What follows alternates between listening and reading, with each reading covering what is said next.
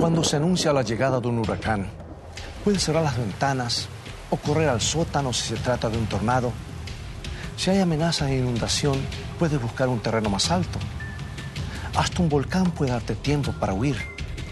Pero cuando la tierra comienza a temblar, no tienes ni 15 minutos de alerta previa. Llegado el momento, ya se han tomado todas las medidas ante la eventualidad o no.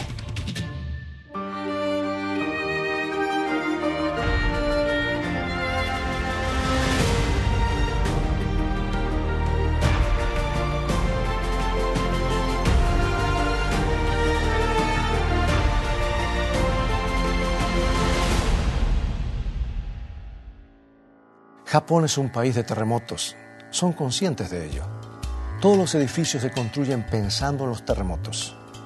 En la ciudad de Niigata se construyeron tres bloques de edificios de apartamentos de forma que resistiera las vibraciones sísmicas. Pero en un terremoto en 1964 sucedió algo extraño. Los edificios sobrevivieron al violento ataque de las tremendas energías que se liberaron.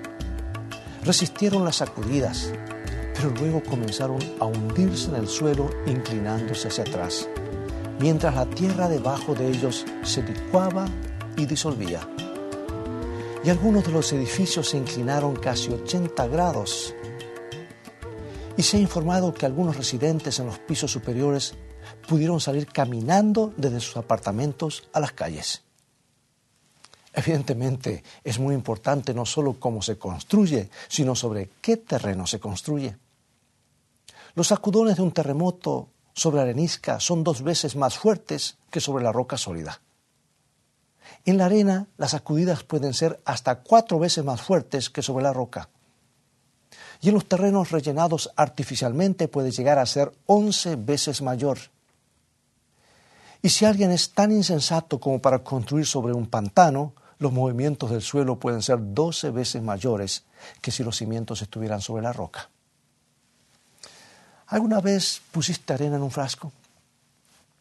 Da la impresión de que ocupa el menor espacio posible, pero si sacudes el frasco, la arena se acomoda y se compacta. Y lo mismo sucede durante un terremoto. Pero si además de ser arenoso el terreno está anegado, tengan cuidado. Las vibraciones del terremoto pueden hacer que el suelo saturado de agua emerja a la superficie y se convierta en una masa arenosa en movimiento. Y el proceso se denomina licuefacción. Y eso es lo que sucedió en Niigata. Y es lo que provocaron los espectaculares movimientos que alcanzaron a muchas cuadras en el terremoto de Anchorage, en Alaska, en 1964. Jesús sabía mucho sobre construcción. No olvides que era carpintero. Estoy seguro de que también conocía sobre terremotos y sabía mucho sobre la naturaleza humana pasaba buena parte de su tiempo enseñándole a la gente y conocía la tendencia humana a coincidir con el orador, menear la cabeza en señal de aprobación y pronunciar un fuerte amén o incluso aplaudir y luego irse a casa y no actuar en consecuencia. Por eso un día dijo una breve parábola. La pronunció acerca de dos casas y dos hombres. Y está en San Mateo capítulo 7, al final justamente del Sermón del Monte, que no es otra cosa que la explicación en detalle de los diez mandamientos. Y así termina él. Cualquiera, pues, que me oye estas palabras y las hace, lo compararé a un hombre prudente que edificó su casa sobre la roca. Descendió la lluvia, vinieron los ríos y soplaron los vientos y golpearon contra aquella casa y no cayó porque estaba fundada sobre la roca. Pero cualquiera que me oye estas palabras y no las hace, le compararé a un hombre insensato que edificó su casa sobre la arena, y descendió lluvia, y vinieron ríos, y soplaron vientos, y dieron con ímpetu contra aquella casa, y cayó, y fue grande su ruina. Prudente o insensato, sabio o necio, razonable o irracional. No sirve de nada escuchar si no se pasa luego a la acción. Nadie siembra un campo con solo pensarlo. Pero Jesús no les contó esta historia para entretenerlos. La narró al final de su sermón del monte. Y aquel día entre la multitud había personas que necesitaban escucharla. Estaban los dirigentes religiosos de su tiempo. Habían sido designados como custodios de la ley de Dios. Nadie conocía la ley mejor que ellos, pero no la guardaban o la guardaban mal. Jesús los miró fijamente y les dijo, ¿por qué me llamáis Señor, Señor y no hacéis lo que yo os digo? Sus palabras hicieron impacto. Estos hombres sabían a qué se refería. Y nosotros decimos, muy bien dicho, se lo merecían. Esos hombres conocían la ley, pero la habían ocultado bajo sus propias leyes humanas, sus propias tradiciones. Tradiciones con las cuales Dios no tenía nada que ver. La ley de Dios había sido sepultada debajo de todas ellas. Y me recuerda a los expertos en el área de la Bahía de San Francisco, que impulsaron la construcción de altos edificios sobre los terrenos pantanosos de la bahía. Dijeron que los ingenieros no contaban solo con el lodo, sino que podían echar pilotes en el lodo que se apoyasen en la roca más abajo. Pero los críticos decían que lograrlo sería una hazaña adicional. Los pilotes vibrarían con el lodo y el lecho de la roca vibraría en una proporción diferente. Los pilotes estarían sometidos a dos tipos de vibraciones y podrían partirse en el punto de mayor tensión en la conjunción del lodo y la roca. Muy parecido a aquellos fariseos hipócritas. Profesaban edificar sobre el lecho de las rocas de la ley de Dios, pero la habían encubierto con el lodo de sus propias tradiciones, habían quitado la ley de Dios de la vista del pueblo, los habían privado de su belleza y atractivo, vibraban en armonía con el lodo, no con la ley de Dios porque no era posible servir a ambos. Y Jesús dijo lo que está en Mateo 15, 6 al 9. Así lo registra. Ya no ha de honrar a su padre o a su madre. Así habéis invalidado el mandamiento de Dios por vuestra tradición. Hipócritas. Bien profetizó de vosotros Isaías cuando dijo, Este pueblo de labios me honra, mas su corazón está lejos de mí pues en vano me honran, enseñando como doctrinas mandamientos de hombres. Bueno, tú dices, me alegra que los haya arrepentido de esa manera. Pero espera un momento, Jesús estaba dirigiéndose también a otras personas, a las personas de nuestros días. Bueno, con toda seguridad no se estaba dirigiendo a mí o a ti. ¿O será que sí? ¿Tú y yo hacemos siempre las cosas que Él nos ordena? ¿O solo escuchamos? ¿Guardamos todos los mandamientos de Dios? ¿O solo algunos, los que más nos convienen? Por eso el apóstol Santiago fue claro. Él no andaba con vueltas, él dijo lo que está en Santiago, Santiago 2.10. Porque cualquiera que guardare toda la ley pero ofendiera en un punto se hace culpable de todos. Es posible que en la actualidad haya prácticas cristianas ampliamente observadas y honradas que no se fundamentan en la ley de Dios, sino en las tradiciones de los hombres? ¿Será posible que algunos de nosotros estemos observando un mandamiento humano en lugar del mandato de Dios? Les voy a contar una historia que puede sonar increíble. Cierta vez leí acerca de un joven zar de Rusia que hace muchos años se encontraba caminando por los jardines reales cuando advirtió que en un terreno contiguo estaba apostado un guardia del palacio con toda su pompa y ceremonia. El joven zar buscó los registros y descubrió que mucho tiempo atrás la gran Caterina había patrocinado la plantación de jardines con rosas exóticas. En el lugar donde estaba el guardia había crecido otrora un hermoso rosal. Y Caterina o Catalina permitía que los campesinos entraran a ver las rosas, pero dio la orden de colocar una garita y apostar un guardia para cuidar una planta en particular. Y resulta que pasaron los siglos y la orden nunca se había anulado. Los jardines y los rosales hacía tiempo que habían desaparecido, pero continuaban estando la garita y el guardia junto a una parcela de malezas.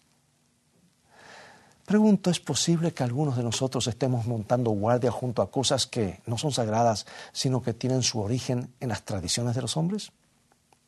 Bien, el apóstol Santiago también tiene algo para decirnos sobre este asunto de escuchar y no hacer. Santiago 1, 23 al 25.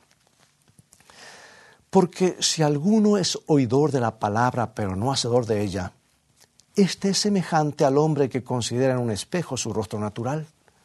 Porque él se considera a sí mismo y se va, y luego se olvida como era.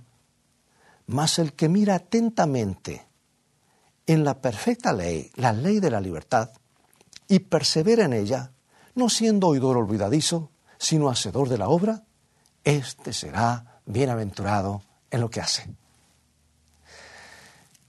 ¿Era Santiago legalista cuando hablaba de guardar la ley?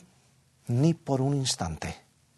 Él no dijo que la ley nos podría salvar, no dijo que podemos obtener nuestra salvación al guardarla, no dijo que eh, nos lavemos la cara con el espejo.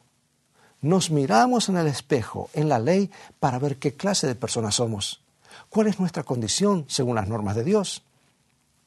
Vemos nuestra necesidad. Entonces vamos a Cristo para que Él nos limpie. Es así de simple. Como tú sabes, el apóstol Juan habló mucho acerca del amor, pero él fue más directo que Santiago cuando dijo lo que registra 1 San Juan capítulo 2 versículos 4 y 5.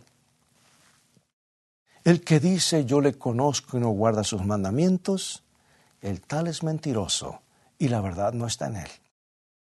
Pero el que guarda su palabra, en este verdaderamente el amor de Dios se ha perfeccionado, por esto sabemos que estamos en Él. Bueno, así es. Cuando Jesús contó aquella historia de la construcción sobre la arena, estaba pensando en los fariseos, pero también tenía presente todas las excusas que los hombres y las mujeres pondrían a lo largo de los siglos y hasta el fin del tiempo para no hacer lo que Él les pide que hagan. Estaba pensando en los que dirían legalismo cada vez que se mencionaran sus mandamientos. También dijo, si me, amáis, si me amáis, guardad mis mandamientos. Y dijo, vosotros sois mis amigos y hacéis lo que yo os mando. Estaba pensando en los que habrían de decir, todo lo que hay que hacer es amar. Cierto día un abogado se acercó a Jesús y le dijo lo que registra San Mateo capítulo 22 versículo 36 al 40. Escucha este diálogo.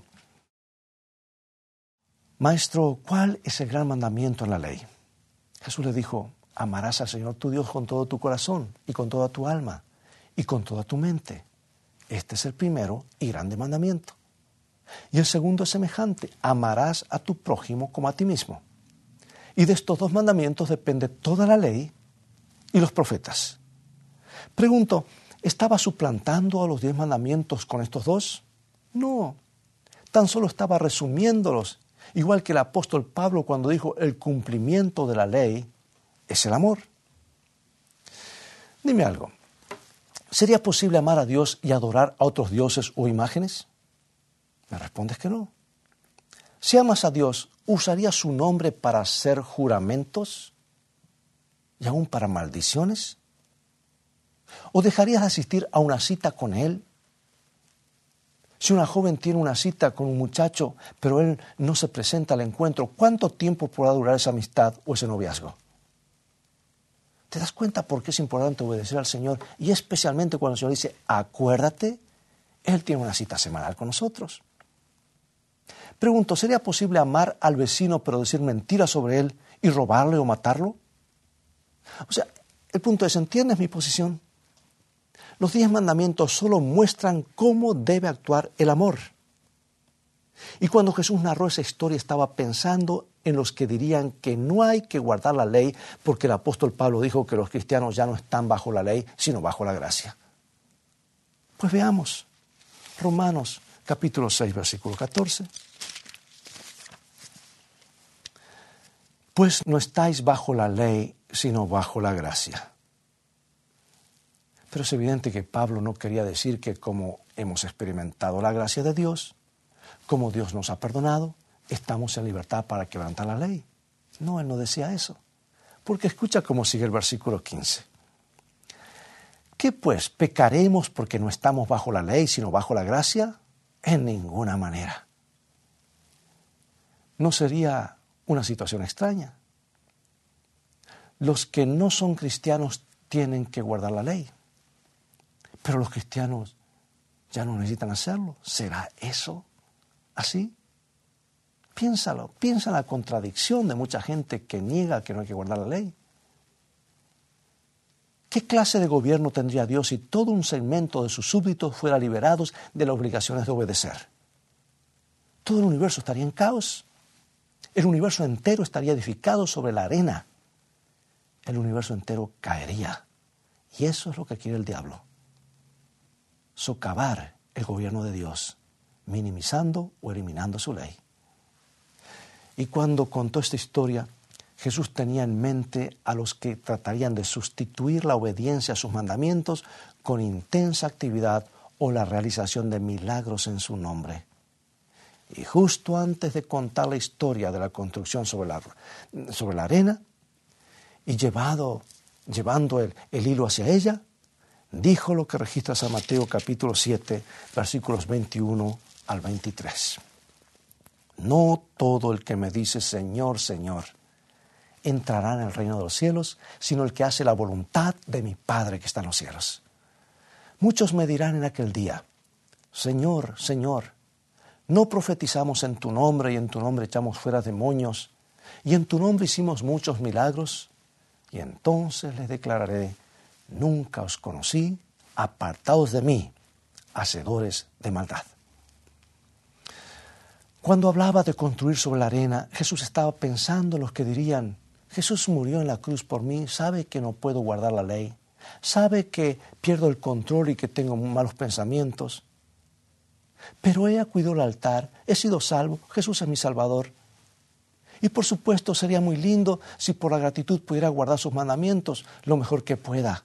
Pero Dios sabe que no puedo hacer mucho al respecto. Por eso, gracias a Dios porque Jesús pagó todo. Pregunto, ¿es así el Evangelio? Bien, ese es un evangelio. ¿Sabes cómo lo llamó Pablo? Lo llamó el otro evangelio. Y como todos los engaños, contiene algo de verdad. Es cierto que no podemos guardar los mandamientos con nuestras propias fuerzas. Tú puedes estar diciendo, ¿eso no nos libera de la obligación de guardarlos? ¿No sería injusto Dios que nos pidiera que guardásemos la ley si Él sabe que no podemos hacerlo? No, no sería para nada injusto, porque Él nos proporciona el poder. En otras palabras, Jesús no solo nos dijo cómo no deberíamos construir, sino que también nos indicó cómo teníamos que hacerlo. Creo que en este momento te estarás dando cuenta de la belleza de su plan. En los días del rey Salomón sucedió algo muy interesante durante la construcción del magnífico templo. No sé si sabías que las inmensas piedras de sus paredes y sus cimientos fueron talladas en la misma cantera. Y cuando llegaron al lugar de la construcción no se usó ninguna herramienta en ellas. Lo único que debían hacer los obreros era colocarlas en el lugar exacto.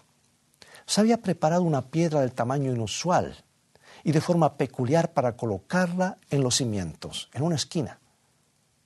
Pero cuando llegaron al sitio, los constructores no encontraban su lugar y se negaron a aceptarla.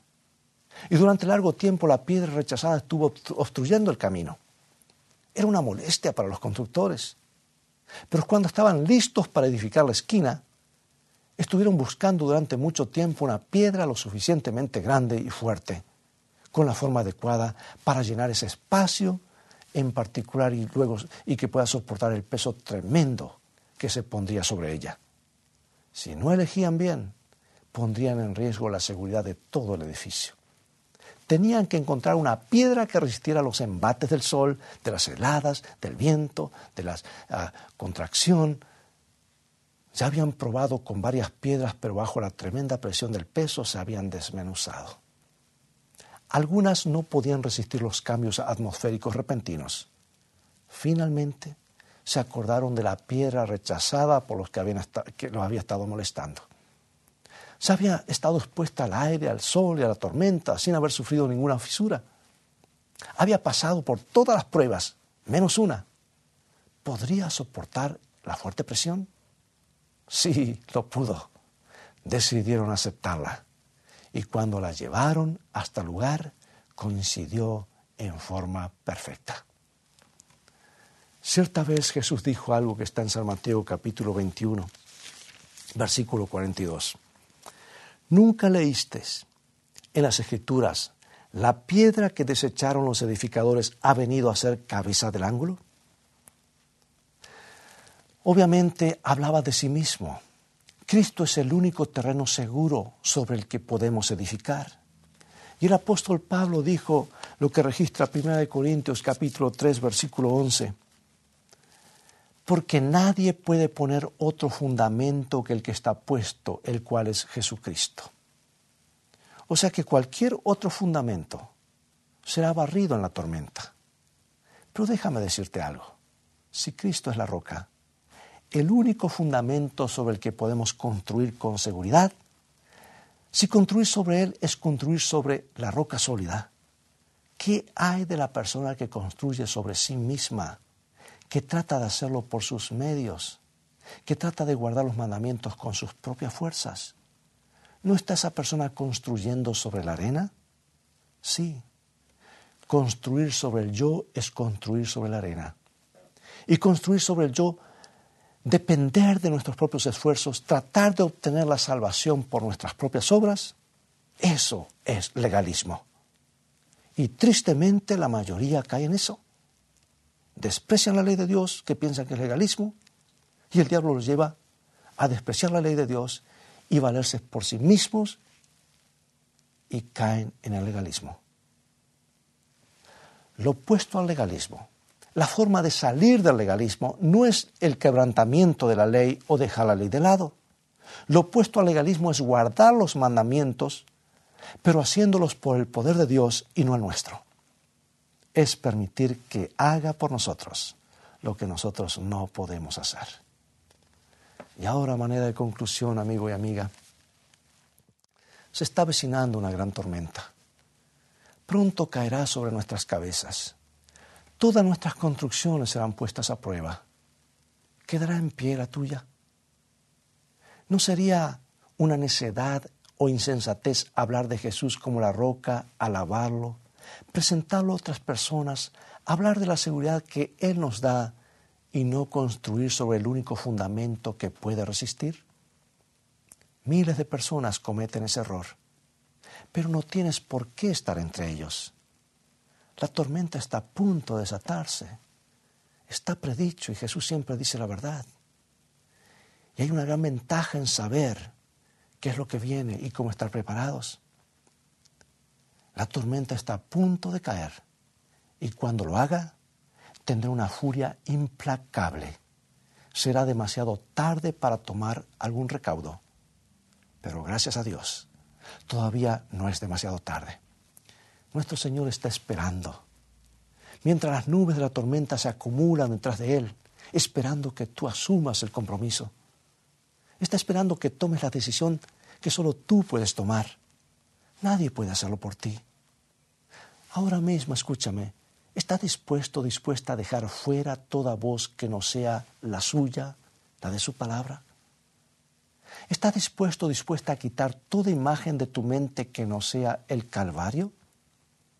Aquellas manos poderosas que fueron heridas por ti son las manos que te sostendrán mientras dure la tormenta, si tú se lo permites. ¿Hay un momento mejor que este? Ahora mismo para tomar la decisión de prepararte para lo que se aproxima? Acompáñame en oración. Querido Dios, ayúdanos a tomar la única decisión sana, sensible, segura que todo hombre puede hacer, la de prepararnos para la tormenta.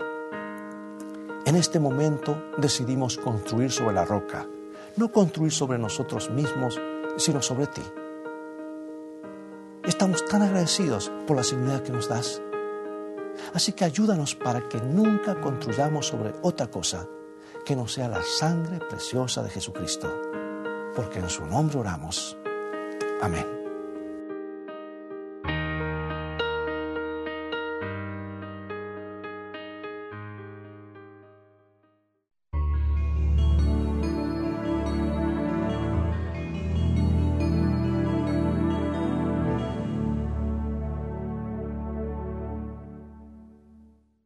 Si tu anhelo es ser feliz, tener paz y seguridad en tu vida, debes ir a la palabra de Dios. Pues felicidad comienza con fe y la fe viene por oír y estudiar la palabra de Dios. Visítanos en nuestro sitio de internet escritoestá.tv, donde encontrarás abundancia de materiales y estudios bíblicos que te ayudarán en tu caminar diario con Dios, a conocer mejor a Jesús y a gozar de un compañerismo real con Él. También podrás gozar de los devocionales cortos Una mejor manera de vivir. Son como perlas de esperanza y ánimo para comenzar cada día tomado de la mano de Dios. Visítanos ahora mismo en escritoestá.tv. Dios te bendiga y recuerda, tú vales mucho para Jesús. Él te ama más de lo que puedes imaginar.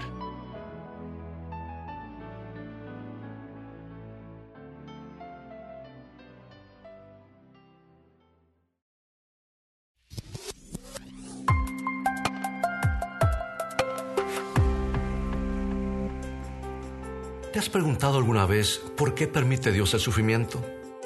¿Cómo se originó la maldad en la tierra? ¿Cuál es la marca de la bestia? ¿Cómo puedo identificar a un profeta verdadero? Hoy quiero presentarte las nuevas guías de estudios bíblicos. Escrito está. Este conjunto de 25 lecciones contesta cada una de estas interrogantes con la Biblia, en un formato simple de preguntas y respuestas y contiene amplias ilustraciones gráficas, historias introductorias y tablas de ayuda adicional. Estos estudios se pueden adquirir en conjunto o en forma individual y son una excelente herramienta para entender la Biblia a profundidad. Para más información, visita ahora mismo la tienda de escritoestá.org o llama al 423-362-5834. Descubre a través del estudio de la Biblia el maravilloso plan de Dios para tu vida.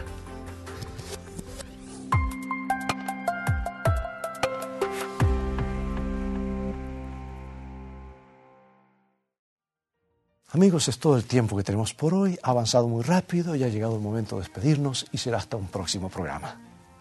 Dios nos ayuda a construir nuestras vidas y nuestros ideales sobre la roca de su palabra y enseñanzas no sobre la arena movediza de este mundo y sus tradiciones. Por eso te invito a continuar estudiando los mensajes de esperanza de la palabra de Dios. Visítanos en nuestro sitio de internet escritoestá.tv, donde podrás obtener una variedad de estudios bíblicos que te ayudarán en tu crecimiento espiritual y en tu caminar diario con Dios. Dios te bendiga y te guarde y recuerda, escrito está, no solo de pan vivirá el hombre, sino de toda palabra que sale de la boca de Dios.